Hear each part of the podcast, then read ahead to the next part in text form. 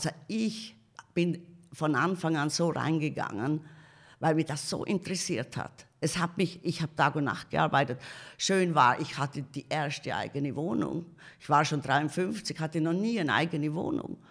In Göteborg eine eigene Wohnung. Hey, da gehst du nach Hause, da arbeitest weiter. Da, du kannst, du, die Freiheit, dass du einfach, einfach arbeiten kannst. Es hat so Spaß gemacht. The CFO, ein Podcast der Universität St. Gallen mit Dirk Schäfer und Florian Hohmann.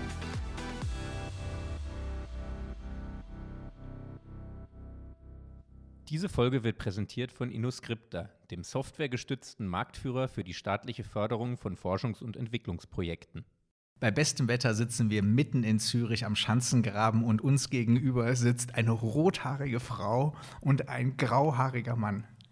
Ist das eine tolle Einleitung, wo der Gro Wir hatten es eben schon so gut, ich dachte, ich knüpfe direkt dran an. Nein, wir sind zusammen mit äh, Heliane und äh, Chilo Canepa, haben unser erstes äh, Partner-Interview vor uns und freuen uns da sehr drauf, weil die Lebenswege der beiden nicht nur privat zusammenkommen, sondern eben auch beruflich und von den Dingen, die das Leben so ein bisschen prägen. Ich stelle mal ganz kurz Heliane vor. Ähm, wenn ich mir eine Überschrift überlegen müsste, dann würde ich sagen, das ist die Frau mit dem guten Riecher. Wie komme ich da drauf? Äh, wenn ich so den Lebensweg ansehe, ähm, Studium in London und Paris, dann überlegt, was will ich machen, schon mit dem Anspruch, was Selbstständiges, Unternehmerisches machen zu können. Die ersten kleineren Ideen wurden äh, mangels Kapitalgeber abgeschmettert, haben sich aber heute auch am Markt bewiesen. Ich denke da an äh, Yoga. Ähm, Yogakurse. Yogakurse mit Kaffee auf jeden Fall. Genau. Das ist das, was äh, hinterher auf jeden Fall zählt. Konnte sich noch nicht durchsetzen, aber der Riecher war nicht schlecht in äh, die Welt. Ich sage jetzt mal im weitesten Sinne Pharma, können wir Medizinaltechnik.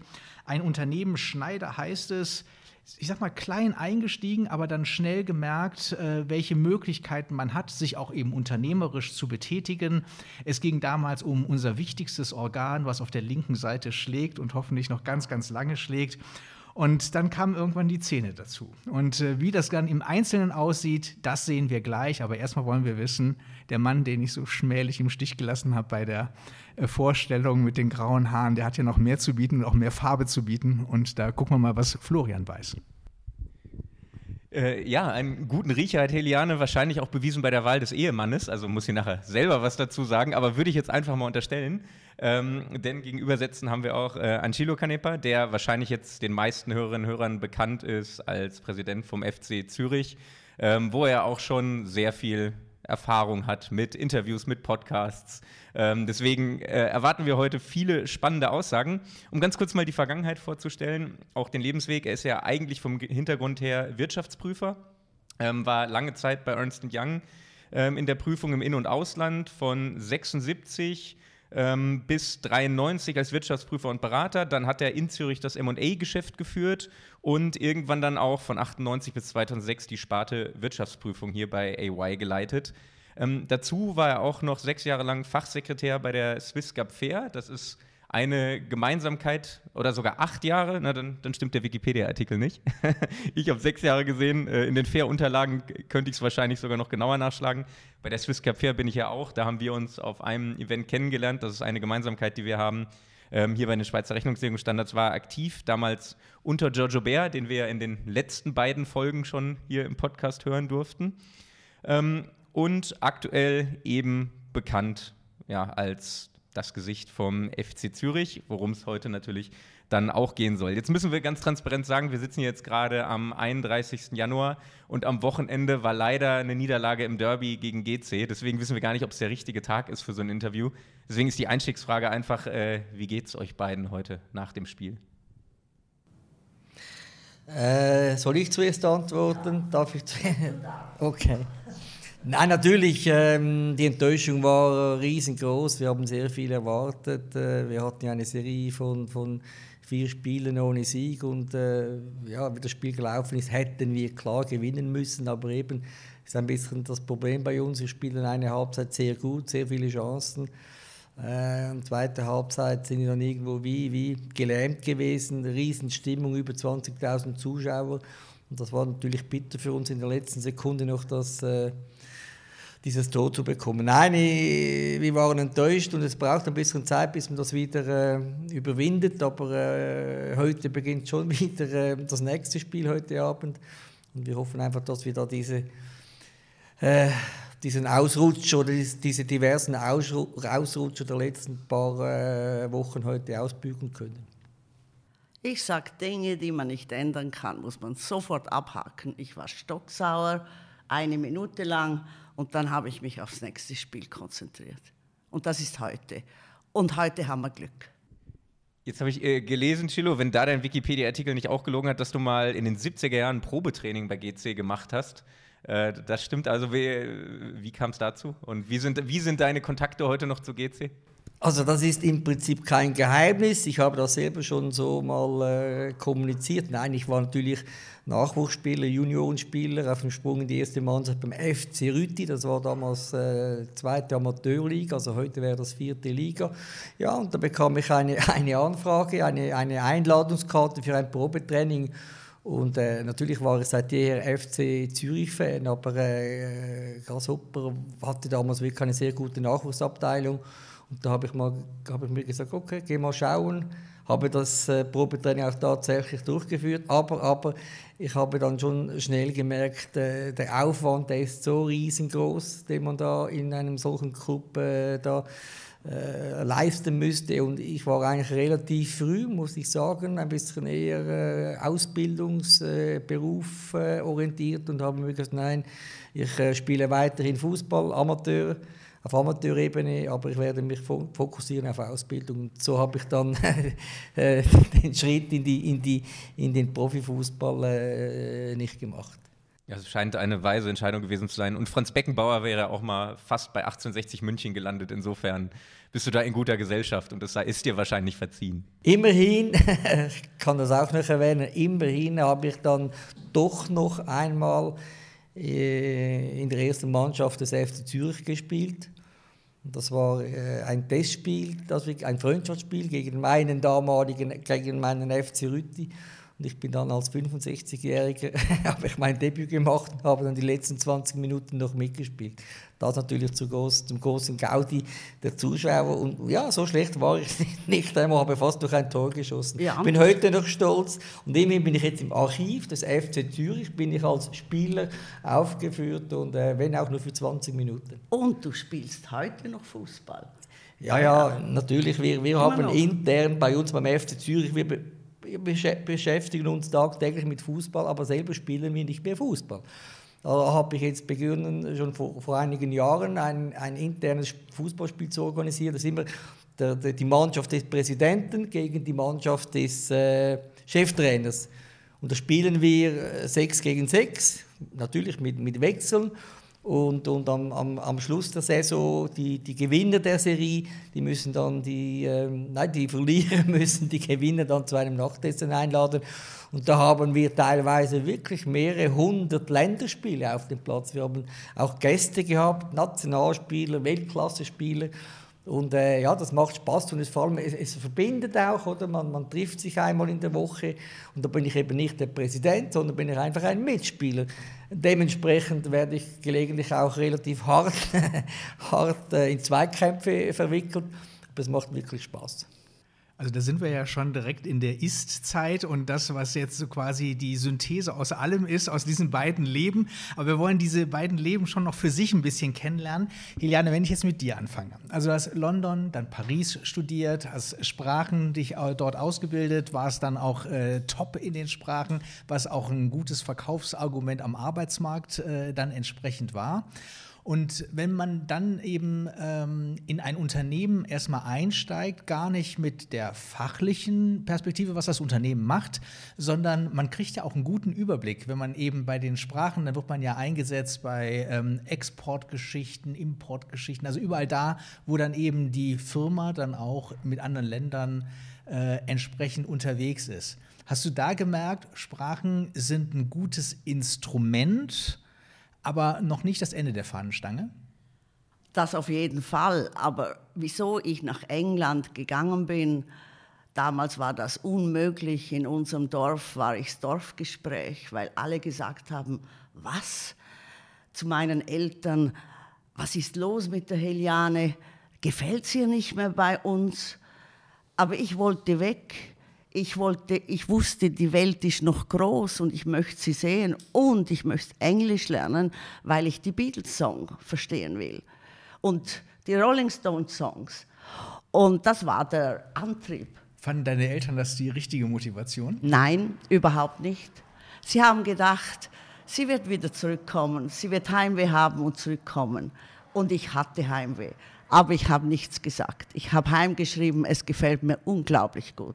Aber es hat mir gar nicht gefallen. Erst als ich dann natürlich die Sprache im Westlanden College richtig lernte und äh, viel Literatur auch lernte, also dann habe ich plötzlich mich wohlgefühlt. Und nach einem Jahr habe ich mir dann gesagt, ich kann nicht mehr nach Hause, ich kann nicht mehr nach Götzis ins kleine Dorf, ich passe gar nicht mehr dorthin, weil ich habe sehr viel gelernt in dem Jahr. Ich habe gelernt, dass die Ausländer nicht schlechte Menschen sind, dass es verschiedene Menschen gibt, dass Hilfsbereite und nicht Hilfsbereite, aber äh, dass es nicht davon abhängt, wenn jemand von einem Land stammt und äh, das Land äh, hat gerade Krieg und ist schlecht, dass die Menschen dann auch schlecht sind. Also alle die Sachen, ich habe einen weiteren Blick bekommen. Also nicht mehr den engen äh, Blick. Wir haben auch einen Berg gehabt in Götzis und äh, über den konnte man ja gar nicht schauen. Fast wie in der Schweiz. Also auf jeden Fall habe ich gewusst, ich kann immer zurück. Ich gehe jetzt nach Frankreich. Ich gehe nach Paris. Meine Eltern waren absolut erstaunt. Ähm, die haben gesagt, was willst du dann in Paris? Und da sage ich Französisch. Ich möchte an die Sorbonne. Ich möchte jetzt die französische Kultur, die war so anders als England. Da war alles locker, hippie, alle, alle die Sachen. Und dann kam ich in die französische Kultur und die hat mir auch gefallen. Es war so, äh, ich bin so gern in die Sorbonne gegangen. Ich bin einfach gern dort gewesen. Ich habe einen Literaturclub gegründet. Dort habe ich dann angefangen zu rauchen, weil alle geraucht haben. Ich habe gepafft. Aber ich habe einfach gefunden, die große, weite Welt, das war für mich äh, äh, das. Und die hast du dann ja erlebt. In London, in Paris, genau. größer geht es dann ja auch größer kaum in Europa. Kaum mehr, ja. Und trotzdem bist du zurückgekommen. Genau dann kam ich zurück und hatte eigentlich vor, nach Italien zu gehen, um Italienisch zu lernen und genau dasselbe Gefühl wieder zu bekommen nach Florenz. Und mein Vater hat mich immer unterstützt. Er hat aber immer Diplome sehen wollen. Hat er gesagt, ja, aber äh, ich möchte sehen, was du machst. Und da hat er dann gesagt, nein, jetzt solltest du wieder mal was arbeiten, weil ähm, und dann kannst du nach Florenz. Also habe ich gedacht, da gehe ich in die Schweiz, da verdiene ich mehr und das geht schnell, kriege ich eine Aufenthaltsbewilligung von acht Monaten und dann gehe ich. Und dann kam ich in diese Maschine, die Maschinenfabrik Rüti, haben mir dann geschrieben, sie brauchen eine Fremdsprachensekretärin. Und da habe ich gedacht, ja natürlich gehe ich nach Rüti. Das war schlimmer als Götzis für mich, das war ein Schock. da kommst von London und Paris kommst du in, nach Rüti mit einem Kino, wo der Roy Black läuft und äh, sonst war nichts da. Und ich habe gedacht, ich werde schon aushalten. Acht, acht Monate geht. Und dann traf ich meinen Mann. Ich wusste ja, ich habe übrigens gelesen in dem Artikel, äh, er hätte muskulöse Beine damals gehabt. Unglaublich. Vielleicht auch heute noch, man weiß es ja, nicht. Ja, es ja, ist auf jeden Fall schon dokumentiert. Ja, ja also er war, äh, er war äh, mein, mein Chef damals hat gesagt, ja, Sie müssen etwas über Webmaschinen lernen. Und da gibt es einen Kurs, wo die Lehrlinge gehen, die kaufmännischen, da können sie auch hin. Sie wissen nie, ob sie es noch, ob es mal brauchen. Also bin ich in den Kurs und da traf ich ihn. Er war im dritten Lehrjahr und ähm, er war der Frechste und hatte, hat dann gesagt zu mir, ähm, möchten Sie mal zum Fußballmatch kommen? Jetzt komme ich aus einer Familie, und früher war das halt so, die Frauen gehen nicht am Fußballmatch. Also Fußball war eher was äh, für Männer und äh, Frauen interessierten sich wirklich nicht dafür. Und ich habe gedacht, ja, ja, da gehe ich halt mal mit. Was soll ich machen in Rütti? Äh, es gibt ja gar nichts. Besser als ein Roy Black-Film auf jeden Fall. Also äh, bin ich da mit ihm gegangen, habe ihm zugeschaut, die Muskeln, ja habe geschaut, die haben gespielt, dann kam die Halbzeit, dann haben sie wieder gespielt und dann habe ich ihm am Schluss gesagt, schade, es ist nur 3-3 oder so unentschieden und er hat gesagt, nee, es ist 6-0, weil wir haben die, die Seiten gewechselt. Ich hatte keine Ahnung, null. Ich habe auch nicht gewusst die Regeln und darum sage ich jedem, wo sagt, Fußball ist langweilig, du musst die Regeln kennen dann wird es toll. Und das habe ich natürlich dann gemacht. Aber erst ein bisschen später, als ich, ich heiraten war nie auf meiner Liste, nie. Und äh, weil damals als Frau hattest du einfach zu wenig Möglichkeiten, wenn du verheiratet warst. Du warst zu Hause und im Einfamilienhaus und hast. Wobei darf ich etwas korrigieren. Diese Einladung zum Spiel, das war ein Spiel vom FC Zürich im Letzigrundstadion. Das zweite Spiel, das war, als ich selber gespielt habe. Ja, das stimmt. Aber das erste Rendezvous fand ja, im Letzigrundstadion ja, statt. Aber erst nachher. Nein, Doch. zuerst nein, zuerst Letzigrundstadion und dann Spielbesuch. Doch, es war ein Köpfspiel FC okay. Rütti gegen Wollerau. Also doch am Anfang die intelligenten Gespräche und erst dann das Körperliche. Könnte man so sagen, ja. Ja, immerhin, immerhin Juliane, ähm, du hast gerade gesagt, manche Dinge ist es gut, wenn man sie vorher nicht weiß, sozusagen. Ähm, du hast damals ja auch noch nicht gewusst, dass aus ihm mal ein Wirtschaftsprüfer wird. Und wenn du eben schon die Nase gerümpft hast beim Titel Meet the CFO, hättest du also gewusst, Wirtschaftsprüfer, da wäre deine Nase ja gar nicht mehr aus dem Kräuseln rausgekommen. Nein, also wir waren ja gute Freunde. Und ähm, dann. Äh, wurde es ernster, ja. Dann kam der, der Makel dazu, dass er fünf Jahre jünger war als ich. Das war damals schrecklich. Also ein absolutes No-Go für die Eltern, für alle. Das, äh, äh, und das war dann schon, wo ich nachdachte und mir sagte, äh, ja, es ist nicht normal, aber was sind eigentlich Jahreszahlen? Es, es, wir, aber auch, auch, hier möchte ich einfach kurz ergänzen, oder? ähm, ich habe sie natürlich äh, überzeugt, weil ich klare Zukunftsziele gehabt habe und habe tatsächlich einen Zehnjahresplan aufgestellt, so einen Flowchart-mäßig. Also wäre ich noch gekommen. Aha, okay. Also was zehn Jahresplan, Moment, das muss man schnell, schnell nachfragen. Und in dem zehn Jahresplan äh, war Heliane, kam das schon vor? Nein, nein, es ging rein um berufliche ah. Planung. Aber das hat sie überzeugt. Sie hat dann gedacht, wow, das ist einer, der hat Ziele, ja. der, ist, äh, der ist konsequent, der ist zwar fünf Jahre jünger oder, und ist knapp 20, aber der weiß, was er will. Oder? Und, und, und was für mich sehr wichtig war, die Briefe, die langen eben und der Plan, aus den du geschrieben Militär, hast ja. aus dem Militär, ähm, die waren fehlerfrei. Also da war kein Rechtschreibfehler drin. Und ich wollte auch mal Journalist werden, oder? Sehr wichtig, weil ich bin eine Leseratte von Anfang an. Ich bin ohne Fernsehen aufgewachsen, also hat man gelesen.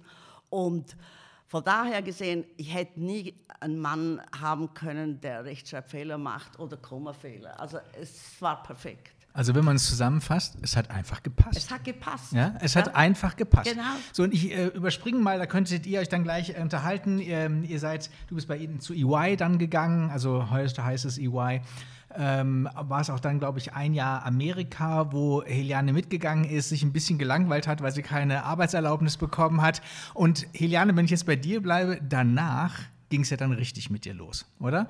Dann kam die in der Einleitung schon erwähnte ähm, Medizinaltechnikfirma, wo jemand äh, wirklich die geniale Idee hatte, diesen Ballon, den man ähm, in die Blutbahnen bringt, um diese dann eben auszudehnen, damit es nicht zum Herzinfarkt kommt. Also ich kann es jetzt nur sehr laienhaft äh, beschreiben, ich hoffe, das stimmt so ungefähr, äh, die damals aber noch in dem Versuchsstadion war, also wo man noch nicht wusste, wird das wirklich ein durchschlagender Erfolg und ist das die neue ähm, Therapie, die man dort eben anwendet. Da hattest du den richtigen Riecher. Warum? Medizinaltechnik ist ja auch was völlig Neues für dich damals gewesen. Völlig Neues. Und das ist ja immer das Schöne. Es war völlig neu. Ich hatte keine Ahnung vom Herzen, von den ganzen Arterien. Ich kannte nicht mal die Namen. Und der Erfinder von diesem Ballonkatheter war ein junger Assistenzarzt, ein Kardiologe am Universitätsspital, ein Deutscher, Andreas Grünzig. Und er ging mit seiner Erfindung, er hat immer gesagt, der Bypass ist einfach eine Riesenoperation für jeden Menschen, besonders für Männer. Sein Lieblingsspruch war, Männer zwischen 45 und 55 haben alle eine Tendenz zum Herzinfarkt.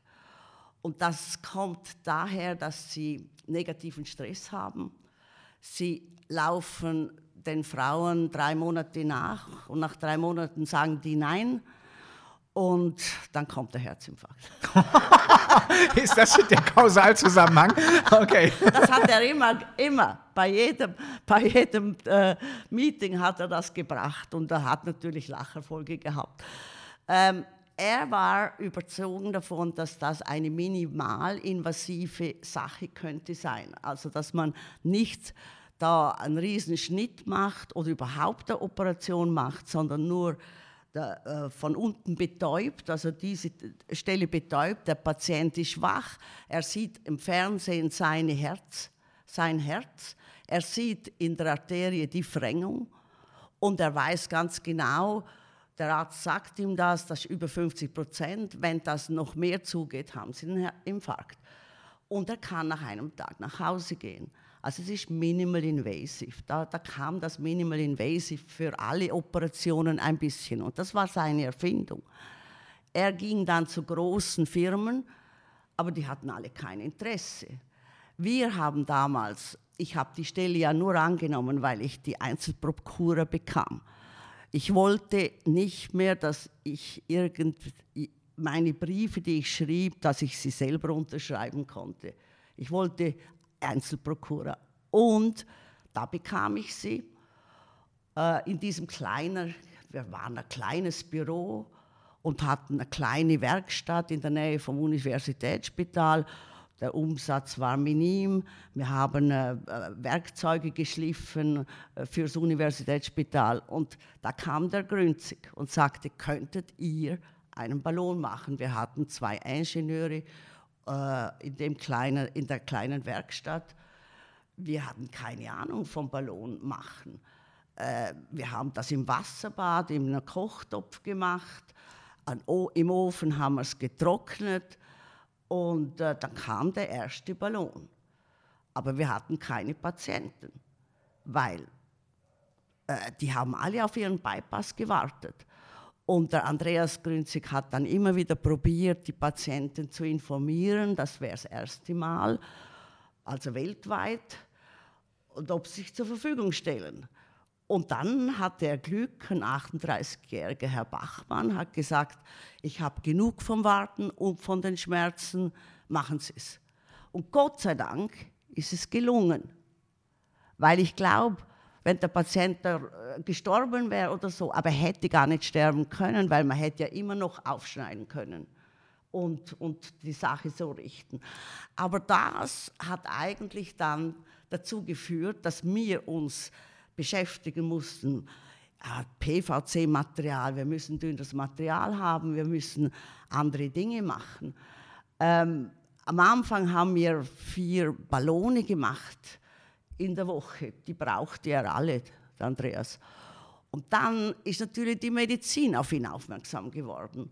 Und das wurde auch weltweit. Da kamen Kardiologen aus den USA Denen habe ich gesagt, sie müssen bar bezahlen und in Schweizer Franken, weil äh, wir hatten äh, kein, äh, wir waren nicht eingerichtet für Dollars und so Zeug. Also mussten sie zuerst zur Bank, dann kamen sie zu mir, dann habe ich es ihnen verpackt, sie mussten selber sterilisieren und äh, dann hat es angefangen.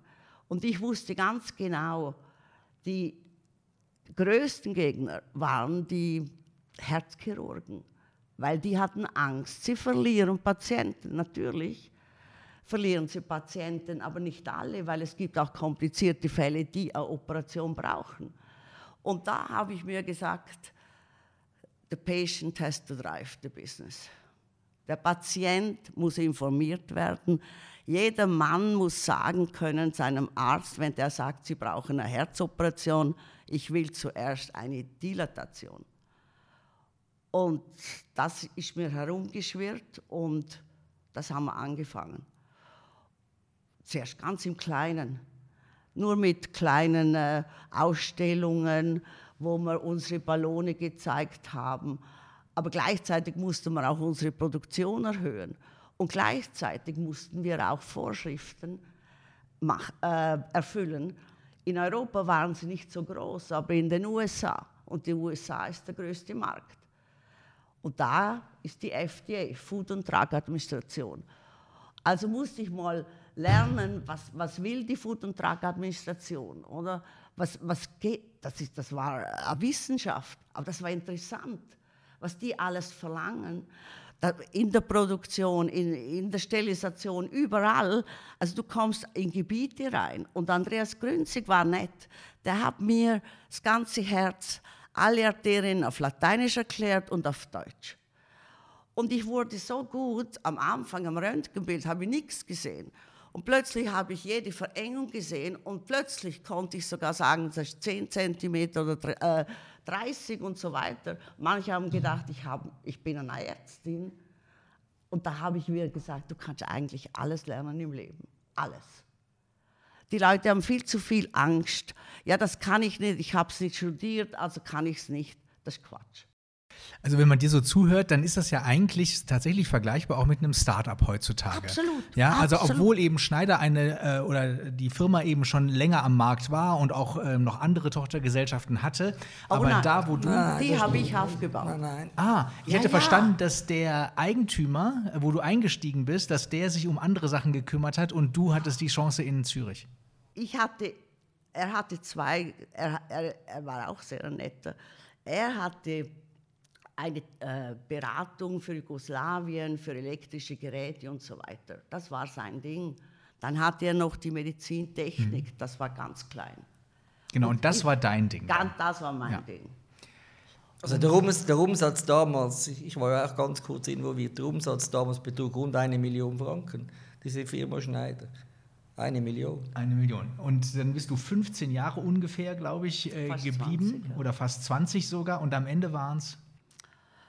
Am Ende äh, wurde sie für drei Milliarden verkauft. Und das war auch die Sollbruchstelle für dich. Weil eigentlich hättest du am liebsten gekauft. Ja, ich hätte gern gekauft, ja. Und ich glaube, ich hätte auch die Chance gehabt, als ich zu Pfizer ging, weil ich, ich fand dann eine Bank in Deutschland, die mir das äh, finanziert hätte. Und so bin ich dann zu Pfizer und habe gesagt, äh, ich möchte das übernehmen. Und ähm, die haben ganz klar gesagt, drei Milliarden, oder? Also wir hatten Patente. Die Patente waren viel wert, auch. Und, ähm, und dann haben die gesagt, ja, weißt du, ich meine, wenn wir keinen finden, der drei Milliarden zahlt, dann kannst du es haben. Aber sie haben einen großen Konkurrenten gefunden, der hat dann drei Milliarden bezahlt, Boston Scientific. Und dann warst du raus. Im wahrsten Sinne des Äh, Wortes. Boston wollte, dass ich bleibe. Und äh, ich dachte aber, ähm, es ist nicht gut. Ich kann im Großkonzern nicht das machen, was ich will. Also ich, wusste immer schon, ich wollte, was ich wollte und vor allem, ich hatte äh, die Ideen, dass wir ja noch weitergehen können zum Stand zum Beispiel und so weiter. Also es ist ja kein Ende. Äh, die Ballone gingen ja auch in andere Arterien äh, und, und wenn äh, im Bein, im Hals, überall. Also wir wurden richtig, äh, wir, wir, äh, wir, gingen überall hin, nicht nur, nur ins Herz. Und darum habe ich mir gesagt, also ich mache die Übergabe, weil das hat ja geheißen, Boston hat in Irland steuergünstig, äh, haben die äh, eine Firma gehabt und da habe ich gesagt, ich bleibe bis zum Umzug. Ich schaue, ähm, äh, dass das alles geregelt ist, weil man sollte nie weggehen von einer Firma, ähm, ohne dass man das gut hinterlässt, weil sonst äh, hat man das ganze Leben eigentlich versaut. Gut, aber auch hier kann man ergänzen, oder? Äh, sie, sie, wollten ja den, den, die ganze Firma zumachen. Das waren ein paar hundert Mitarbeiter. Und Heliane hat dann bis zuletzt für jeden einzelnen Mitarbeiter, Mitarbeiterin, für jeden Lehrling eine neue Stelle bekommen, oder? Du hast auch die verbleibende Gesellschaft nachher nach, nach Deutschland verkaufen können. Und, und äh, von, der, von dort her hast du dich am, am wirklich für, dich für die, für die Mitarbeiter ja, eingesetzt. Ja, es war ein oder? ganzes Jahr lang bin ich geblieben und äh, habe mal zuerst die Lehrlinge untergebracht, bin dann auch ans Fernsehen, habe dann sehr viele Be äh, Firmen bekommen, die ein paar Lehrlinge genommen haben. Die Swissair hat drei genommen, wir hatten sehr viele. Und, ähm, und dann haben wir ähm, am Schluss konnte ich gehen, weil meine Leute waren unter Dach und Fach. Und ich habe mir gedacht, so, ich bin jetzt noch sehr jung und sehr vital. Und ich hatte ein paar Verwaltungsratsmandate natürlich, war bei der Sonova in der Hörgeräten. Die Medizintechnik fasziniert mich enorm. Man kann sie selber brauchen, man kann aber auch die Familie brauchen es, alle brauchen es. Also es ist ein tolles Produkt. Ich hätte wahrscheinlich keinen so viel Spaß gehabt mit Waschmaschinen oder so Sachen, oder? Und ich habe mir dann gesagt, so, äh, also aufhören tue ich sicher nicht. Äh, ich bekam viele Angebote, aber ich habe mir gesagt, jetzt warte ich mal ab. Und war dann Beratung bei einer Bank, die äh, Startups besucht hat, auch in Medizintechnik. In Amerika sind wir dann in sehr wochenweise gewesen, haben alle Startups besucht. Gibt es da gute Ideen? Und dann kam die Bank, ähm, damals, das war die Bank am Bellevue, die hat dann gefunden, da hat es eine Zahnarztfirma äh, da in Schweden und äh, die ist eigentlich riesengroß, heißt Nobel Biocare, ein toller Name habe ich gefunden. Und, äh, und äh, aber alle anderen sind, äh, sie, ist nicht, sie ist einfach nicht rentabel, oder? Weil ich hatte ein EBIT äh, von über 40 Prozent in, in der Schneider. Und in Medizintechnik hat man das, besonders wenn Japan dazukommt. Aber, ähm, äh, und dann hat es geheißen, ja, wir könnten da investieren. Da habe ich investiert mit anderen Leuten, einfach mal eine Investition gemacht. Und dann sind wir in den Verwaltungsrat von der Nobel Biocare. Und dann kam ich zum ersten Mal nach Göteborg.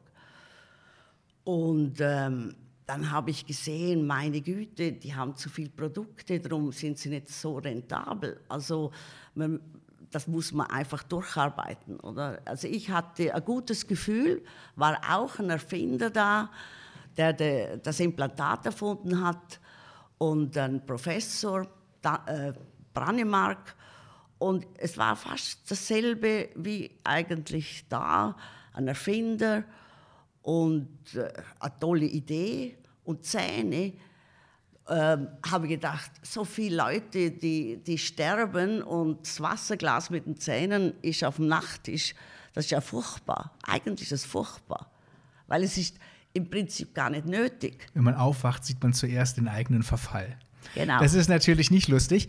Ähm, aber ich glaube, der Unterschied ist, bei, bei Schneider hattest du quasi das neue Spielfeld, was aufgebaut werden musste, groß gemacht werden musste, weil sich die Idee als erfolgreich erwiesen hat. Und bei Noble Biocare hattest du auch eine sehr gute Idee, schlecht gemanagt. Und da ging es dann darum, ähm, das neu zu restrukturieren, zu aufzusetzen. Ganz genau. Und es ging auch darum, die war börsenkotiert, das hatte ich auch nicht. Also ich habe, ich war bei der Pfizer-Börse dabei äh, und habe zum Gewinn beigetragen, aber eine börsenkotierte Firma hat noch mehr Anforderungen, das wusste ich. Da muss man Analysten besuchen, da muss man ganz anders agieren. Und, aber das habe ich gefunden, das ist toll, jetzt in meinem Alter, das finde ich toll. Und da bin ich dann nach Göteborg und bin natürlich nicht wahnsinnig toll empfangen worden. Äh, da kommt eine Frau. Ähm, ich, Gott sei Dank muss ich nicht Schwedisch lernen, weil als ich in Japan bei Schneider äh, aufbaute eine Niederlassung, da habe ich Japanisch gelernt, weil ich wusste, die können nicht Englisch. Und ich muss die Leute verstehen, sonst kriege ich ihr Herz nicht. Es ist so. Und darum habe ich gewusst, die reden alle fließend Englisch, weil sie schon im Kindergarten Englisch lernen. Also da habe ich gedacht, wenigstens das muss ich nicht, aber ich muss die Leute kriegen, dass, dass sie daran glauben, äh, dass aus der Firma etwas Tolles wird. Und ich habe gesagt, ich möchte Nummer eins sein. Wir waren Nummer zwei. Und dann haben alle gesagt, ja, aber wie wollen wir das machen? Und da sage ich, wir müssen mal zuerst daran glauben, oder? Aber ich will Nummer eins sein. Und von daher gesehen, haben die, ah, ist mir sehr viel Misstrauen natürlich. Die haben mich nicht gekannt. Die wussten nicht, äh, die, die, haben gesagt, die kommt nicht mal äh, aus den Implantaten, aber das lernt man schnell. Die Sachen lernt man schnell. Aber wie bist du CEO geworden? Weil erst warst du ja, ja. sozusagen Investorin, dann Verwaltungsrat. Ja. Ja. Aber das heißt ja noch lange nicht, dass du in die operative Verantwortung kommst. Genau. Und plötzlich bekomme ich einen Anruf von unserem Verwaltungsratspräsidenten damals. Und äh, der sagte, pack deine Koffer und sei in einer Stunde am Flugplatz. Wir fliegen. Er, ist, war auch, er hat selber ein Flugzeug gehabt und hat, ist geflogen. Also wir fliegen nach Göteborg über Nacht. Von Sonntag auf Montag ist die ganze Geschäftsleitung zurückgetreten. Also der CEO, CFO, alle. Und äh, jetzt müssen wir dahin und äh, du musst jetzt das übernehmen, weil also Interim auf jeden Fall weil äh, da ist der Teufel los. Und so sind wir dahin geflogen mit dem kleinen Flugzeug. und ich habe gedacht, hoffentlich überleben wir das, äh, weil ich, ich habe immer Angst in Flugzeugen, weil äh, ich lebe so gern. Also Unbedingt. Und du hast auch berechtigt Angst. Also du weißt, Geschäftsflieger höchstes Risiko. Ne? Absolut. Ja. Und da kamen wir dahin und da waren die Leute aufgebracht. Und ich habe gesagt, was ich eigentlich machen will dass ich jetzt Interim übernehme. Habe meinem Mann einen Zettel geschrieben, äh, ich gehe nach Göteborg, ich gehe auf, nach Göteborg, ich übernehme, ich bin CEO again. Und, äh, und, hab, und da, da, da kamen, da hörten mir alle zu und ich habe gesagt, wir müssen auch rentabler werden, wir müssen anschauen, wo können wir sparen und so. Und da haben alle gesagt, was? Wir sind doch rentabel, wir haben 11 Prozent EBIT. Und da habe ich gedacht, okay, das war der falsche Anlauf. Und man lernt daraus, oder? Man lernt, man muss die Leute lesen, was, will, was wollen sie eigentlich hören? Sie wollen Sicherheit. Sie wollen einfach Sicherheit. Man hat mir dann gesagt, ja, aber du solltest 30 Prozent kannst gerade entlassen. Da sage ich, ich entlasse überhaupt niemanden, weil ich ja niemanden kenne da entlasse ich noch dann die, die, die Guten, die mhm. Falschen, ja. oder? Und so habe ich dann, mein größtes Problem war das Rauchen, weil in äh, Schweden war schon im Rauchverbot drin und das Gebäude, in dem wir waren, war Rauchverbot. Und der, der Mieter vom Gebäude hat mir dann gesagt, ja, ich könnte das Loch bohren in meinem Büro nach außen ich muss das aber selber zahlen. Sagt ja, das wäre kein Problem. Hat er gesagt, er braucht alle Unterschriften von meinen Leuten. Die müssen alle unterschreiben, dass sie damit einverstanden sind. Und da muss ich alle Türen versiegeln, dass nichts rausgeht. Ich habe das größte Büro genommen, damit ein, äh, das größte Loch auch reinkommt? Ja, damit alles. Also, Moment, Moment, das müssen wir mal ganz kurz angucken. Also, du hast das größte Büro genommen, damit das größte Loch für die größte Raucherin entstehen kann. Ist Nein, das so? Nee, nicht das größte Loch, sondern der größte Tisch reingeht, damit ich auch Sitzungen drin machen kann. Ach, damit du nie raus äh, musst aus nie diesem. raus okay. muss. Oder? Dass ich Okay, mit nie raus muss. Also, aber da muss man ja schon sagen, okay, das ist Hardcore, oder? Das ist Hardcore. Und komischerweise haben alle unterschrieben. Und das hat mich irgendwie enorm gefreut. Aber da hast du in dem Moment auch gewusst, das ist nicht ad interim, das ist jetzt das Neue. Ich wusste es von, also ich bin von Anfang an so reingegangen, weil mich das so interessiert hat. Es hat mich, ich habe Tag und Nacht gearbeitet. Schön war, ich hatte die erste eigene Wohnung. Ich war schon 53, hatte noch nie eine eigene Wohnung. In Göteborg eine eigene Wohnung. Hey, da gehst du nach Hause, da arbeitest du weiter. Da, du kannst, du, die Freiheit, dass du einfach, einfach arbeiten kannst. Es hat so Spaß gemacht. Ich, wenn ich zurückdenke, ähm, weil ich wusste, die Firma, das ist eine Goldgrube, das ist ein Juwel. Die haben so tolle Sachen und verzetteln sich. Also ich wusste ganz genau, hey, das, in einem halben Jahr sind wir schon weiter. Ich wusste es, ich wusste es. Okay, du hast also innere Feuer, hast du ganz klar gespürt, es hat gelodert ohne Ende. Gelodert ohne Ende. Die Forschungsabteilung, da waren Forscher drin. Wow. Ich, das war das Erste, was ich gemacht habe, zu schauen, an we, was arbeiten die. Und, und die Zähne, also mich hat das fasziniert. Gell? Ich, hab, ich, ich, ich war im Element. Ich war total im Element. Man merkt es jetzt schon, aber du warst auch weit weg und deswegen übergebe ich jetzt mal, weil was hat das eigentlich dann noch mit Chilo zu tun? Der ist nämlich hier geblieben. Ja? Werbung. So, und ich würde gerne die Gelegenheit nutzen, euch unseren Staffelpartner InnoScripta genauer vorzustellen. InnoScripta kennen vielleicht viele nicht. Es ist ein deutsches Unternehmen, das aber auch in der Schweiz sehr relevant ist. Und habt ihr grundsätzlich gewusst, dass ihr Ausgaben für eure Innovationsprojekte und auch für die Produktentwicklung mit bis zu 35 Prozent der Ausgaben direkt staatlich fördern lassen könnt? Mir war das neu und das ist jedes Jahr und in allen OECD-Ländern, also eben auch in der Schweiz, möglich. Darauf besteht ein gesetzlicher Anspruch und diese Förderung kann man auch rückwirkend geltend machen und für jedes Jahr aufs Neue eben 35 Prozent, also bares Geld. Wenn ihr es auch nicht wusstet, dann schaut euch unbedingt mal InnoScripta an. Das wird geschrieben I-N-N-O und dann Scripta mit C. Sie sind der Marktführer bei der Begleitung von Unternehmen, um genau diese Förderung zu bekommen. Denn um gefördert zu werden, muss man natürlich ein gutes FE-Controlling haben und die Ausgaben tracken und auch nachweisen können. Und vielleicht kennt ihr das, vielleicht ist das bei euch im Unternehmen auch so, dass FE-Ausgaben mit riesigen Excel-Tabellen getrackt werden und dann in großen Word-Dokumenten dokumentiert werden.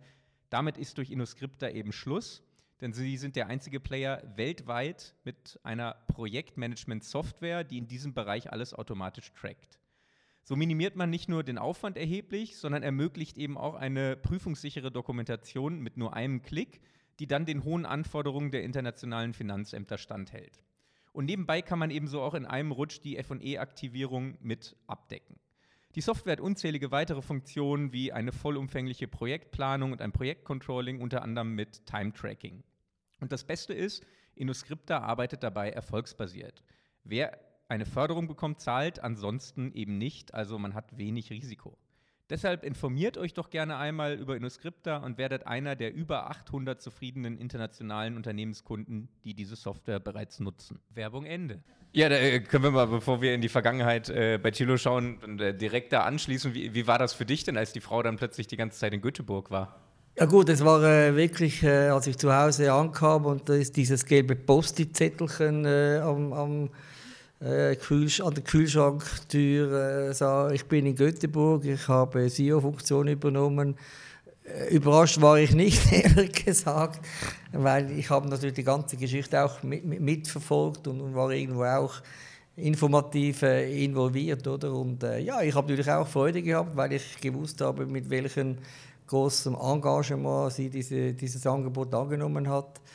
Und, und äh, wir haben natürlich, äh, du hast dann eine Wohnung äh, dort gemietet und äh, wir haben dann so eine Art Wochenendehe geführt, oder? Du bist regelmäßig nach Zürich zurückgekommen, ich bin regelmäßig nach Göteborg äh, geflogen. Das war der erste große Schock, als ich in Göteborg ankam.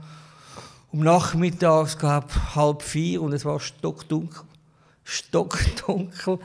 Und am nächsten Tag, am Morgen um 10 Uhr, war immer noch stockdunkel. Also äh, ja, es war äh, interessant und äh, ja, ich habe dann Göteborg auch ein bisschen kennengelernt, äh, interessante Stadt. Aber vor allem, ich habe natürlich miterlebt, wie, wie sie mit einem unwahrscheinlichen Drive diese, diese, diese Firma da übernommen hat, äh, wie sie fast Tag und Nacht gearbeitet hat. Interessant war auch noch, als ich das erste Mal bei ihr im Büro war, habe ich zum Fenster rausgeschaut und 100 Meter gegenüber ihrem Fenster, was war da? Das Ulevi Fußballstadion, oder ein legendäres Stadion 1958 Weltmeisterschaft, wo Deutschland gegen Schweden glaube ich, gespielt hat oder ein legendäres Spiel, oder? Und das war vor, vor, vor unserer Haustüre, oder? Und, äh, und sie hat es gar nicht, gar nicht realisiert. Oder? Und dann natürlich, ich weiß nicht, wie weit du das alles schon auch erzählt hast, also Oberbayerke, das ging ab wie eine Rakete. Du hast auch äh, sehr viele zusätzliche Firmen übernommen. Was natürlich, ich bin auch jemand, der in einem Fußballspiel mal, mal eine, eine Zahnverletzung erlitten hat und ich kenne die ganze Thematik. Oder? Man versucht dann irgendwo so zwei, drei Zähne irgendwo äh, reinzukleben und dann kam diese Idee und diese die Möglichkeit mit Implantat. Oder? Das ist wie neu geboren, oder? Es geht ja nicht nur um Schönheit, das ist immer ein Thema gewesen, schöne Zähne. Nein, es geht darum, dass du Zähne hast, wo du wirklich problemlos äh, essen kannst. Und äh, Zähne mit Implantaten, die sind im Prinzip äh, fast besser als die Originalzähne, oder? Und äh, ich habe wirklich einen blöden Fußballunfall gehabt, habe hab bei mir vier, fünf Zähne rausgeschlagen.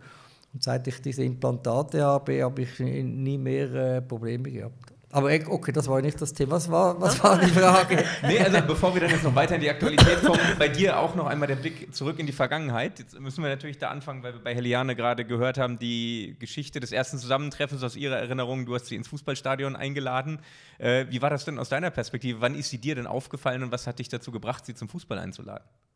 Ja gut, äh, der Zufall wollte es, dass wir auch im selben Büro gearbeitet haben. Und sie war wirklich, also war ist, war eine sehr äh, attraktive äh, junge Dame mit wilden roten Haaren. Gerade und, noch äh, die Kurve gekriegt. und, und, wirklich sehr, sehr äh, temperamentvoll. Und äh, ja, wir haben uns sehr gut verstanden und so äh, ist man sich dann ein bisschen näher gekommen. Und was stand in diesem ominösen Zehnjahresplan drin, den du ihr dann vorgelegt hast, um zu zeigen, dass du Drive hast? Ja, das stimmt. Also tatsächlich, ich habe zuerst die kaufmännische Lehre Abschluss, Ab, äh, Abschlussprüfung gemacht und habe dann gesagt, okay, ich gehe noch Betriebsökonomie studieren, drei Jahre. Dann möchte ich im, im Bereich Militär, äh, Fourier, Quartiermeister und, und äh, dann Wirtschaftsprüfung machen. Ich möchte aber noch ein Jahr nach Amerika gehen. Und äh, das alles auf, auf zehn Jahre geplant. Und, und mit einer Ausnahme, ich habe dann meine militärische Karriere unterbrochen. Ich habe dann im Fourier aufgehört, also in QM habe ich nicht mehr machen wollen. Habe alles, alles, alles. So, praktisch auf das Jahr genau. Auf ich war Jahr mit, genau. Ich war mit 29 war ich diplomierter ja, Wirtschaftsprüfer. Das war damals jung, oder? Also wirklich Und Betriebsökonom. Jung. Betriebsökonom habe ich vorher, äh, habe ich vorher gemacht, ja. Also das war für mich schon eben wichtig als eine Fußball-Profikarriere und vor allem ich habe auch Spaß gehabt. Das war für mich nicht ein Müssen. Ich habe wirklich sehr sehr gerne gelernt. Ich habe, habe gelernt für mich und das war für mich interessant, alle diese neuen Gebiete einzutauchen. Und Finanz- und Rechnungswesen, diplomierter Wirtschaftsprüfer, das hätte ich mir nie vorstellen können zu Beginn. Ich war eher der, der, der Marketing-Typ, eher Kommunikation. Eigentlich wollte ich mal Wirtschaftsjournalist werden. Aber ich hatte ein bisschen Mühe dann im ersten Jahr mit Finanz- und Rechnungswesen, weil ich keine Praxis hatte. Also ging ich zum Dozenten und habe gesagt, wie kann ich ein bisschen äh, Praxis sammeln, Semesterferien? Und er hat gesagt, ja, melden Sie sich bei einer Wirtschaftsprüfergesellschaft an. Und tatsächlich, das war damals bei Pete Marvick Mitchell, das war einer der, auch der ganz großen weltweit, habe ich mich beworben und die haben mich für die Semesterferien genommen. Drei Monate habe ich dort gearbeitet, ich war absolut fasziniert. Und ein Jahr später bin ich dann, äh, wollte ich das nochmals wiederholen, aber bei einer eher schweizerischen Gesellschaft. Und das war die, die Allgemeine Treuhand AG, die zusammen mit Ernst Young oder Arthur Young damals diese, diese Gebiete bearbeitet hat. Da habe ich auch wiederum drei, drei Monate arbeiten dürfen. Und dann nach Abschluss des Studiums hatte ich von beiden Firmen Angebote. Und ich habe mich dann entschieden, bei, bei Allgemeine Treuhand, Arthur Young, äh, zu arbeiten. Mit dem Hintergedanken habe ich gesagt, wenn ich dann die Prüfung noch machen will, äh, ist eben Schweizorientiertheit schon, schon auch wichtig. Oder? Aber dank Arthur Young habe ich natürlich sehr, sehr viel im, im amerikanischen Bereich gearbeitet, äh, also Accounting Principle, all, all diese Dinge, die du ja kennst, äh, Dirk, die habe ich dann wirklich auch in der Praxis umsetzen können. Und dann die Möglichkeit, ein Jahr nach Boston zu gehen, und das war ein Experiment unserer Firma damals. Ich habe noch nie jemanden so jung geschickt, ich war 26. Und es war für mich ein sehr, sehr äh, hartes Jahr, große, große Herausforderung, weil ich habe ein bisschen geschwindelt, als die mich gefragt haben, wie viel Erfahrung haben Sie? Und ich habe gesagt, fünf Jahre. Tatsächlich waren es eben nur zwei Jahre, weil ich den Militärdienst auch noch dazu gezählt habe. Und so wurde ich dann eingesetzt als sogenannter Heavy Senior, also Projektleiter. Ich musste dann wirklich Mandate selbstständig leiten. Ich hatte teilweise auch äh, Assistenten, äh, die ich dann äh, betreuen musste. Also es war schon, da war jeder, jeder Tag war für mich ein, ein Kampf ums Überleben. Ich war dann auch äh, sechs Wochen an der Wall Street wir hatten dort ein, ein, ein riesiges Spezialmandat. Es ging um die Firma Payne Weber, die kurz vor dem äh, Kurs, stand. Und die hatten etwa 200 oder 300 Wirtschaftsprüfer aus ganz Amerika eingeflogen. Und die mussten damals das Tagesgeschäft äh, äh, managen. Ich erinnere mich gut, ich, äh, es war genau in der Wahlzeit, äh, Ronald Reagan der äh, hat die Börse besucht, Wall Street, und den, über die Mittagspause bin ich dann runtergegangen und stand neben seinem Auto oder, und habe nur gesehen, was für ein riesen Puff der in seinem Auto gehabt hat, mit Zeitungen und Popcorn und weißt, Bier, Bierdosen, also äh, unglaublich. Nein, das war, das war eine spannende und, und, und für mich sehr interessante Zeit.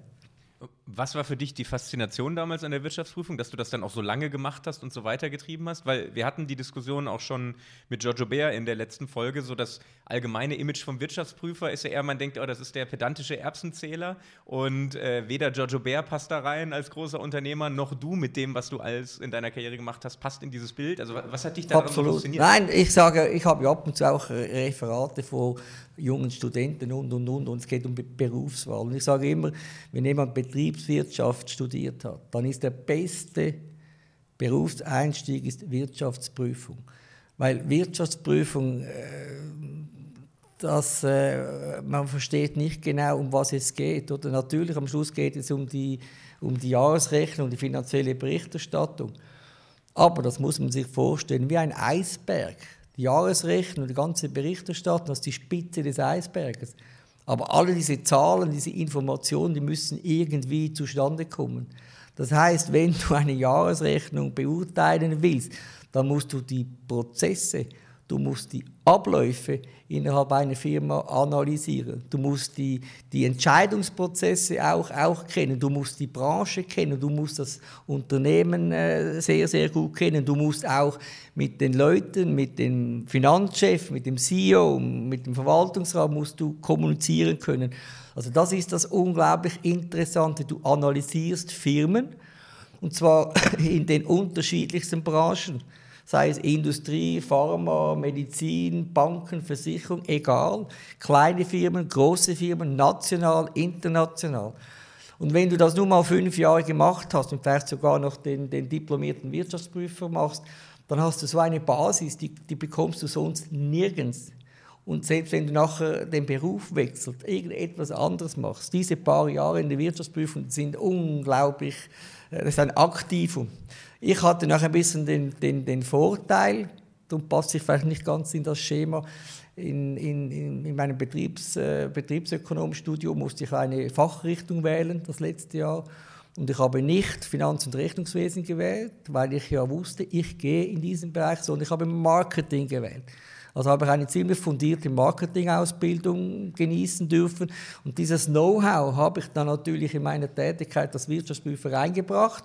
Und da waren die, die, die, die, die Firmen und die Finanzchefs und so weiter, die waren immer ein bisschen erstaunt, wenn ich dann eben auch äh, fachtechnische Begriffe aus dem, aus dem Marketing auf den Tisch bringen konnte und so auch gute, gute Dialoge führen konnte. Nein, nochmals, wenn jemand äh, vor der Wahl steht, Berufswahl, Wirtschaftsprüfen, das ist der beste, intelligenteste Berufseinstieg, den es gibt. Punkt.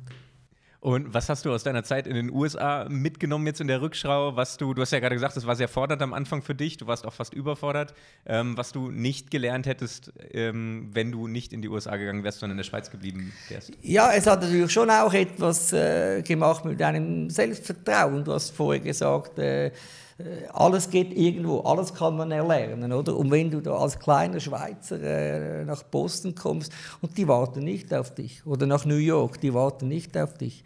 Die reden auch nicht äh, langsamer Englisch, äh, nur weil du jetzt aus der Schweiz kommst. Nein, es war einfach diese, diese, das Wissen. Ich habe gelernt, ich habe erfahren, ja, du kannst eigentlich alles erreichen wenn du entsprechend natürlich die, die gewisse Voraussetzungen hast, aber wenn du auch daran glaubst und dann auch entsprechend knallhart arbeitest. Ich hatte ein, ein, wirklich ein großes Erfolgs Moment, das war nach etwa drei Monaten. Ich war bei einer Druckerei. Ich musste die analysieren, die internen Kontrollprozesse analysieren, oder? Und dann irgendwann kommt der Finanzchef zu mir und sagt, ja, you're not American. Und dann sage ich, no. Ja, I, I hear something. You must be British. Leck mich am Schöppi. Ich habe gesagt, leck mich am Schöppi. Also mein Englisch war immerhin schon so gut, dass der mich mit einem Engländer äh, verwechselt. Und jetzt äh, habe ich ja in der Einleitung auch schon angesprochen, während deiner Zeit in der Wirtschaftsprüfung warst du auch noch bei der Swiss Cup Fair, damals als Fachsekretär. Ähm, wie sind deine Erinnerungen daran? Du hast ja da äh, unter Giorgio Bea als Fachsekretär gearbeitet, der damals Präsident der Fachkommission war. Äh, wie waren die Jahre bei der Fair, vor allem dann auch mit ihm? Also für mich war es äh, auch wieder ein riesiges Sprungbrett, ehrlich gesagt.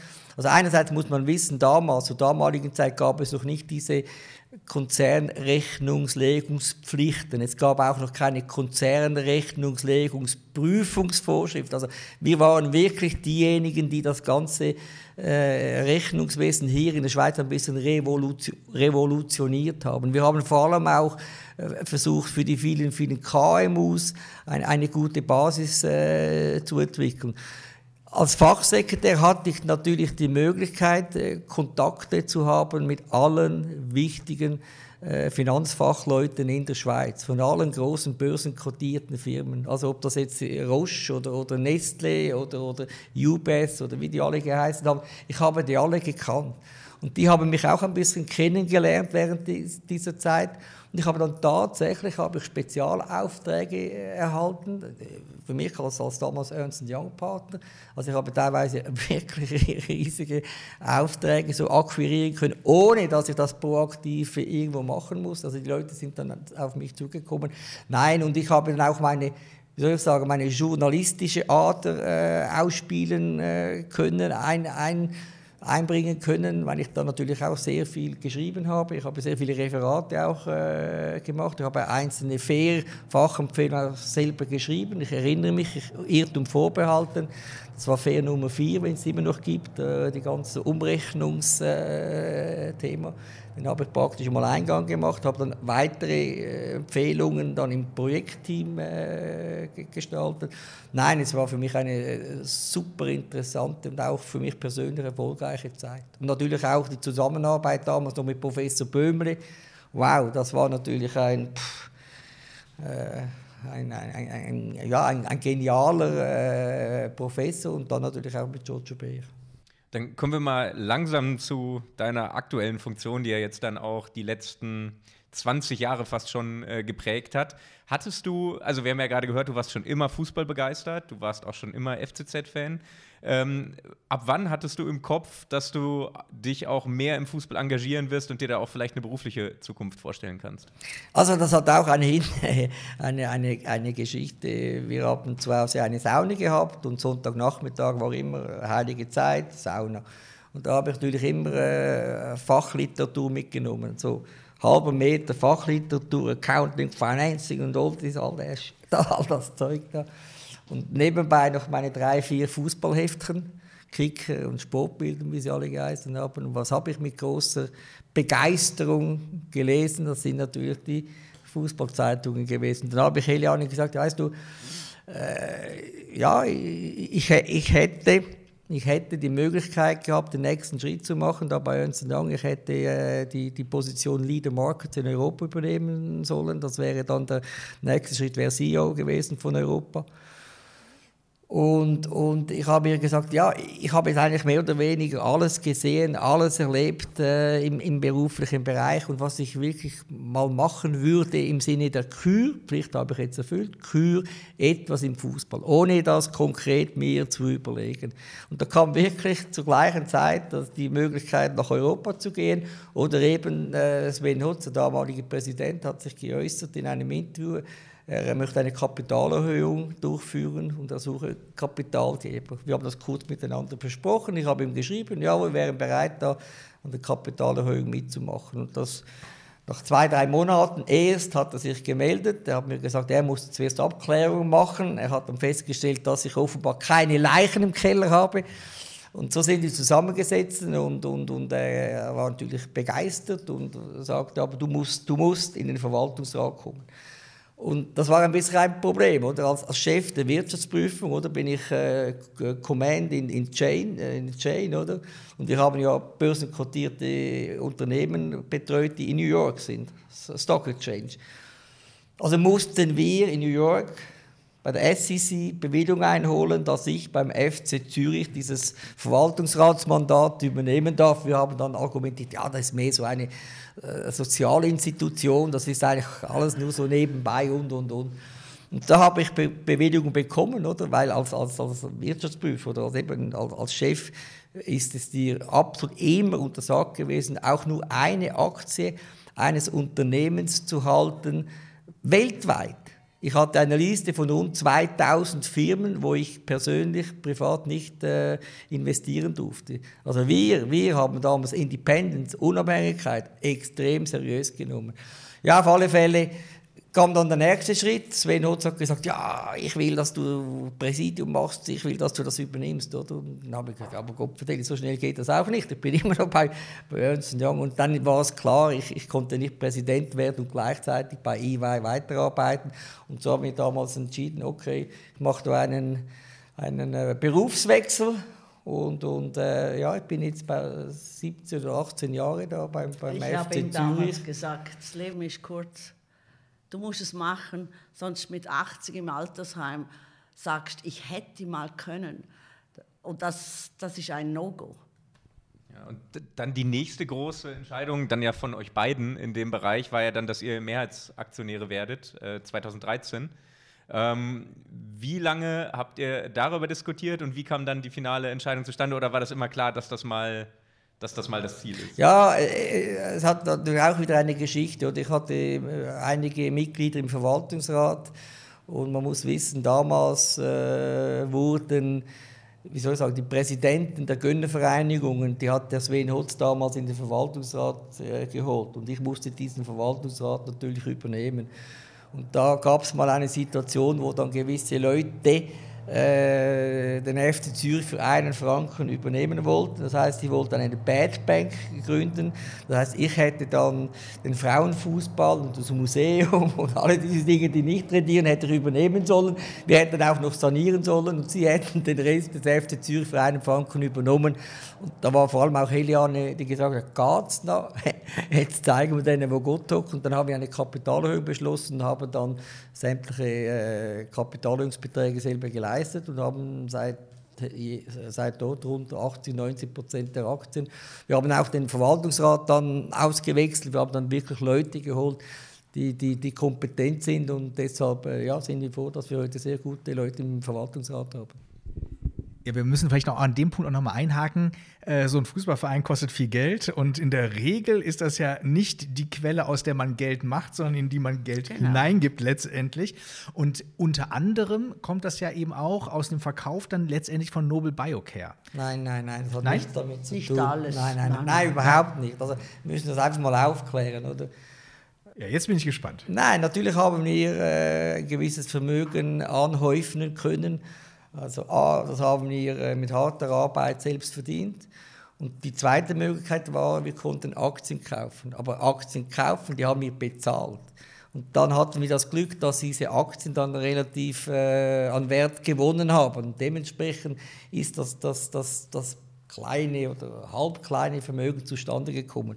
Also uns wurde nichts geschenkt, wir haben auch nie irgendwelche äh, Abgangsentschädigungen bekommen, überhaupt nicht. Also das ist alles relativ äh, einfach und transparent gewesen. Aber ja, Geld verdienen mit Fußball kann man schon, das geht schon, aber, aber äh, erstens, das war nie, nie unsere Absicht. Ich habe immer gesagt, wenn wir dann mal aufhören, wenn es null auf null aufgeht, dann sind wir zufrieden.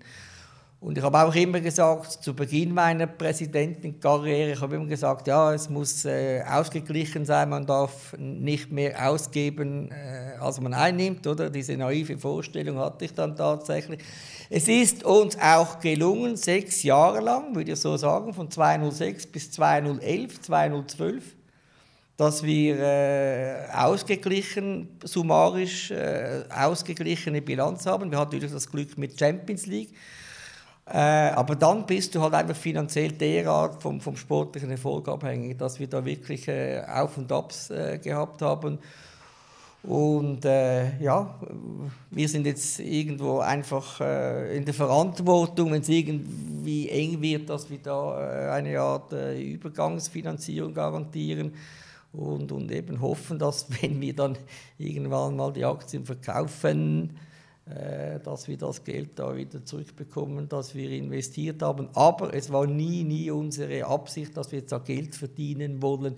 Aber man kann, man kann den Fußball schon als Investment bezeichnen oder betrachten, aber man muss bereit sein, dann eben auch immer wieder zu investieren.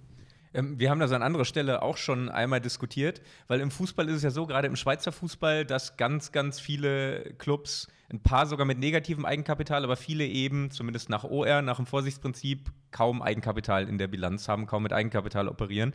Und das hast du ja auch als Wirtschaftsprüfer und du als Unternehmerin in der normalen Wirtschaft, gibt es ja ganz andere Eigenkapitalquoten. Warum geht das bei einem, also der FC Zürich hat ja auch kaum Eigenkapital in der Bilanz. Ähm, warum geht das? Einfach weil ihr als mehr als Aktionäre dahinter steht? Ähm, weil beim normalen Unternehmen wird man ja immer sagen, man ist kurz vor der Überschuldung, wenn man so wenig Eigenkapital hat. Nein, das ist nicht das Problem. Die Herausforderung in einem Fußballverein ist die Liquidität. Das ist eine große Herausforderung. Und nochmals, da ist einfach der sportliche Erfolg maßgebend, ist der Driver. Wenn du Erfolg hast, hast du mehr Zuschauer, du kannst Transfer machen und vor allem, vor allem, du bist im Europa. Da kannst du zusätzliche Einnahmen machen, sodass du das äh, strukturelle Defizit, das du anfangs der Saison hast, kannst du kompensieren. Das wegen dem Eigenkapital ist insofern irrelevant, weil wir gewisse Vermögenswerte, die wir haben, nicht aktivieren können. Ganz konkret, es geht um die Spielerwerte. Wir dürfen nur Spielerwerte aktivieren, die wir auch tatsächlich gekauft haben. Das heißt, wenn wir einen Transfer machen, wir zahlen, ich sage etwas eine Million, der Vertrag geht vier Jahre, dann müssen wir innerhalb dieser vier Jahre den, den, den Betrag abschreiben. Wenn wir aber eigene Spieler haben, junge Spieler, die wir in die erste Mannschaft draufnehmen, die dürfen wir nicht aktivieren. Das heißt, es sind wesentliche stille Reserven in einem Fußballclub drin, wenn sie gute junge Spieler haben. Ich nenne ein Beispiel, das ist schon so lange her, ich kann das jetzt äh, ruhig erzählen, das war Rodriguez. Ricardo Rodriguez, der war 17-jährig, der kam zu uns in die erste Mannschaft und nach einem halben Jahr äh, war er Stammspieler. Und der war in der Bilanz am, weiß auch nicht, Dezember 2-0, 12 oder 13. Auf, Fall, auf jeden Fall Dezember, Ende Dezember, äh, Jahresabschluss, Wert Rodriguez 0. 5. Januar haben wir ihn nach Wolfsburg verkauft für plus minus 13 Millionen Franken. Also wenn wir ein Überschuldungsproblem hätten gemäß OR 725, dann muss man ja oder kann man eine Liquiditätsbilanz erstellen für, für den Richter. Und diese Liquiditätsbilanz, die basiert aber auf effektiven, tatsächlichen Werten. Das heißt, in diesem Fall würden wir die Spieler, die wir heute haben, die jungen Spieler, die einen Wert haben, könnten wir entsprechend aufwerten.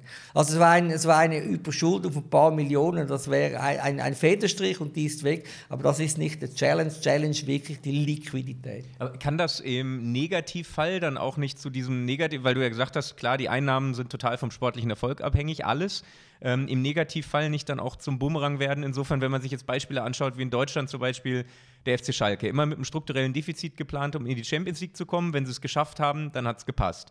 In den Jahren, wo sie es nicht geschafft haben, mussten sie dann die Jugendspieler, die nicht aktiviert waren, verkaufen. Dann ist Manuel Neuer verkauft worden, dann ist ein Leroy Sané verkauft worden, Seat Kolasinac, Julian Draxler.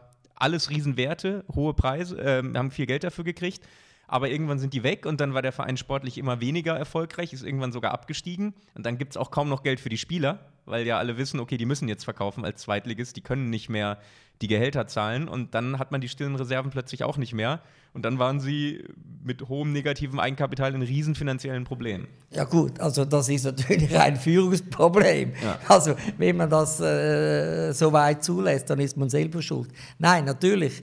Äh, deshalb äh, versuchen wir ja auch äh, diesbezüglich äh, äh, sehr sorgfältig zu arbeiten, vor allem, vor allem eben auch in den Nachwuchs zu investieren. Also erst jetzt, kürzlich, letzten paar Wochen, haben wir unsere äh, Strategie wieder neu ausgerichtet. Wir wollen wirklich nachhaltig und, und fokussiert junge Spieler ausbilden. Wir haben wirklich viele Triple-A-Talente, sage ich immer. Aber die muss man noch mehr fördern, noch mehr fordern. Es braucht noch mehr Individualtraining. Und dementsprechend haben wir unseren Trainerstab ganz, äh, ganz exakt so, so geplant. Wir haben Leute geholt aus dem Ausland, äh, die eben große Erfahrung haben bei der, bei der Ausbildung von, von jungen Spielern. Einer war in Ajax Amsterdam, der andere war bei, bei Red Bull Salzburg. Ja, natürlich, wenn du alle Spiele verkaufst, und du hast keine Spiele mehr, dann hast du ein Problem. Also es, es braucht wirklich so, äh, es ist so wie ein, ein, Rundkreis, wo du immer wieder neue Spieler natürlich äh, in die erste Mannschaft bringen willst. Natürlich, es ist natürlich mit dem, mit dem Ziel verbunden, wenn wir dann äh, gute junge Spieler haben, dass wir die auch entsprechend verkaufen können und dementsprechend wieder Transfereinnahmen realisieren können. Aber es ist, es ist komplex, es ist nicht immer ganz so weit. Und was macht ihr da in schlechten Zeiten? Weil bei euch war es ja sportlich auch extrem volatil, wenn man sich die letzten Jahre anzeigt. Es gab Meistertitel, es gab Abstiege, es war ja alles dabei. Das ähm sind dann eben die, die, die Momente, wo wir äh, mit Knurren halt dann äh, die Finanzierung, die Fortführung sicherstellen. Das, das ist es dann, ja. Also um das eben abzurunden, gucken wir es uns unter einem anderen Vorzeichen so ein bisschen an. Eben Nobel Biocare ist, irgendwann hört ja jeder Zyklus mal auf und unternehmerische Tätigkeit heißt ja auch immer Wellenbewegungen mitmachen. Das ist eben. das Leben, oder? Das Leben, ja. Genau. Ähm, wie ging es weiter und dann auch für dich dann irgendwann zu Ende mit Nobel Biocare? Genau. Also eigentlich habe ich damals dann mir gesagt, ja, ähm, ich mache das noch ein paar Jahre und dann äh, werde ich andere Dinge machen. Ich wusste noch nicht welche, aber ich wusste, ähm, ich, ich werde langsam auch ein bisschen müde und älter. Und ähm, wir hatten dann, also ich habe dann angefangen, äh, sehr große Videomeetings zu organisieren weltweit also wo man mit Video in alle Länder Live-Fälle konnte machen und zuschauen, wie man ein Implantat einsetzt, dass es überhaupt nicht wehtut. Wir hatten mal einen Opernsänger auf dem Schragen und der hat sogar eine Oper gesungen nach der Operation. Also äh, es waren alle diese Dinge. Wir waren in Las Vegas jedes Jahr mit 10.000 Zahnärzten und ähm, hatten da die Live-Shows und alle Länder waren da, die Japaner, alles, einfach alles. Äh, das waren große Momente im, im GTM oder äh, wo früher Boxkämpfe stattfanden. Es waren plötzlich Zahn, Zahnärzte und haben live geschaut, wie komplizierte Fälle in den Zähnen gemacht werden. Und das hatte immer einen großen Effekt auch auf den Verkauf. Und ich wollte eigentlich das Gleiche wie beim Herz, dass der Patient zum Zahnarzt geht und sagt, mein Zahn ist weg, ich brauche ein Implantat, weil da hatte man genau dasselbe wie bei den Chirurgen und äh, Kardiologen. Äh, die, es gab Zahnärzte, die konnten Implantate machen und dann gab es die Hauszahnärzte, die konnten das nicht. Also mussten die sie überweisen. Und was haben sie davon? Sie verlieren den Patienten. Und das war genau das gleiche Problem und das haben wir auch probiert. Aber Zähne ist schon was ganz anderes. Herz ist schon auf einer höheren Stufe. Da da möchten die Leute wissen, wenn das Herz nicht mehr geht, bin ich tot. Wenn der Zahn ausfällt, bin ich nicht tot. Und ich glaube, es hat ein bisschen damit zu tun, ja, soll ich Geld ausgeben für eine Zahnwurzel? Da brauche ich ja immer noch eine Krone. Also es ist einfach zu teuer. Man gönnt sich's nicht, was ich einen Fehler finde, aber so ist es eben. Also es ist viel herziger gegangen zu sagen, sagt zu eurem Arzt, ich will das Implantat. Ähm, weil der Arzt sagt, ich mache Ihnen eine Brücke. Aber die Frage war ja auf und ab und irgendwann hast du dann auch äh, entschieden und beschlossen, äh, bei Nobel Biocare zu gehen. Und das hat ja einen Hintergrund. Es hat einen Wechsel gegeben im Präsidium. Und da kamen plötzlich Leute in diesem Verwaltungsrat, die wirklich von Tut und Blasen keine Ahnung gehabt haben. Und du hättest dann in den Verwaltungsrat gehen sollen. Du hast dich geweigert, mit diesen Leuten zusammenzuarbeiten. Und es sind dann genau die Leute gewesen, die dann leider diese Nobel Biocare eigentlich irgendwo äh, ja, großen Schaden beigefügt haben. Äh, der ganze Aktienpreis ist ja zusammengefallen. Und äh, ja, und dann wurde die Firma dann irgendwo einfach äh, unter dem Hammer irgendwo, irgendwo verkauft. Nein, das war ein wirklich typ, typisches Beispiel vom Missmanagement vom Präsidenten her. Und das Tragische ist ja, das ist ein, eine sehr renommierte Persönlichkeit gewesen, der immer äh, die Leute überzeugen konnte, wie gut das er eigentlich ist. Aber wenn man dann gewisse Leute im, im täglichen Geschäft erlebt, oder, dann merkt man, dass sehr vieles Schall und Rauch ist. Und das ist ein bisschen schade und darum hast du gesagt, nein, äh, da mache ich nicht mehr es mit. Es war überhaupt nicht schade. Es war, es war nein, für die Firma war es schade, ja, weil die Firma, die Firma hat schade. natürlich sehr, sehr viel verloren, auch an Marktpräsenz und, ja. und, und. Nein, das, das, das ist schade, wenn gewisse einzelne Personen eine Firma kaputt machen. Das, ja. ist, das ist nicht Aber gut. Du sollst was man nicht ändern kann. Ja, also man kann es auch mal sagen, oder? Interessiert das, mich. Und eben, das ist ja sehr rational, wenn man Ja. dann sagt, eben, was ich nicht ändern kann, Ja. dann muss ich mich mit abfinden. Ähm, war das auch für dich das Gefühl, dass du dann einfach gesagt hast, okay, das, das Kapitel ist jetzt beendet, da kann ich dann auch mich gut abwenden und Neuem zuwenden? Oder bleibt da innerlich äh, auf der emotionalen Ebene, wo man sagt, eben, blödes Ende? Nein, nein, das darf man nie zulassen. Und man, man darf auch, man muss sich daran erinnern, wie, wie, an die schönen Zeiten. Weil wenn man das zulässt, dann wird man verbittert und komisch und, äh, und des Lebens nicht mehr froh. Ich bin ein lebenslustiger Mensch. Ich, ich, ich, ich erfreue mich, ich erfreue mich jetzt am FCZ. Auch wenn wir verlieren, dann freue ich mich vielleicht zwei Minuten nicht mehr. Auch wo wir abgestiegen sind. Oder habe ich, war ich auch traurig. Aber ich habe es sofort abgehakt und habe gesagt, jetzt ste- steigen wir wieder auf. Ich meine, was willst du auch machen? Du kannst natürlich drei Monate herumweinen, aber da passiert ja nichts. Ich habe von dir eben auch den Spruch gelesen, den fand ich wahnsinnig gut. Ähm, du kannst jetzt mal bestätigen, dass du es auch wirklich gesagt hast. Man darf sich das Leben nicht versauen mit einem Job, der einen nicht befriedigt. Genau. Sonst muss man suchen, bis man die passende Stelle findet. Ganz genau. Und das finde ich ein super Statement. Und ich glaube, mit dem Statement gehen wir in die Kurzfragen rein. Ähm, wir haben immer zehn Kurzfragen. Diesmal machen wir es so fünf für jeden und das sind wirklich nur zack Antworten aus dem Bauch raus. Kannst auch gerne eine äh, Erklärung nachschieben. Also, wir, wir hätten noch so viele Themen. Wir hätten auch mal darüber sprechen können, dass du die erste Frau im Rat der Stiftung Hund Schweiz ähm, bist. Und äh, deswegen starte ich jetzt bald der Kurzfragengeschichte genau mit diesem Thema. Lieber mit dem Hund in den Wald oder mit dem Mann ins Restaurant? Mit dem Hund in den Wald. Ich hätte gesagt, mit beiden in den Wald. Äh, Chilo, lieber Fußball spielen oder Fußball schauen? Auch hier beides. Beides. Was ist deine Lieblingshunderasse? Schweizer Schäferhund. Lieber nochmal Meister werden oder eine Champions League K.O.-Runde erreichen? Also Champions League Gruppenphase. Ja, ich habe es extra weitergefasst, damit es noch Weiter, mehr Anreiz ist, die Ja, Gruppenphase natürlich. überstehen. Äh, Ohne Meister gehst du auch nicht in die Champions League. Also Champions League, logisch, K.O., das wäre der Traum, ja. Ja. Ähm, liest du in der Zeitung zuerst den Sportteil oder zuerst den Wirtschaftsteil? Zuerst ein Sportteil. Jetzt nicht entweder oder, aber eine Kurzfrage äh, für Chilo. Die liebste Ferienregion in der Schweiz?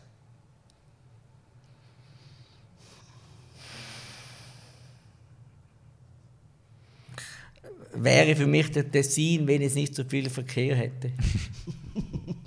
Du hast mit Fremdsprachen begonnen. Was sprichst du heute lieber, Englisch oder Französisch? Englisch.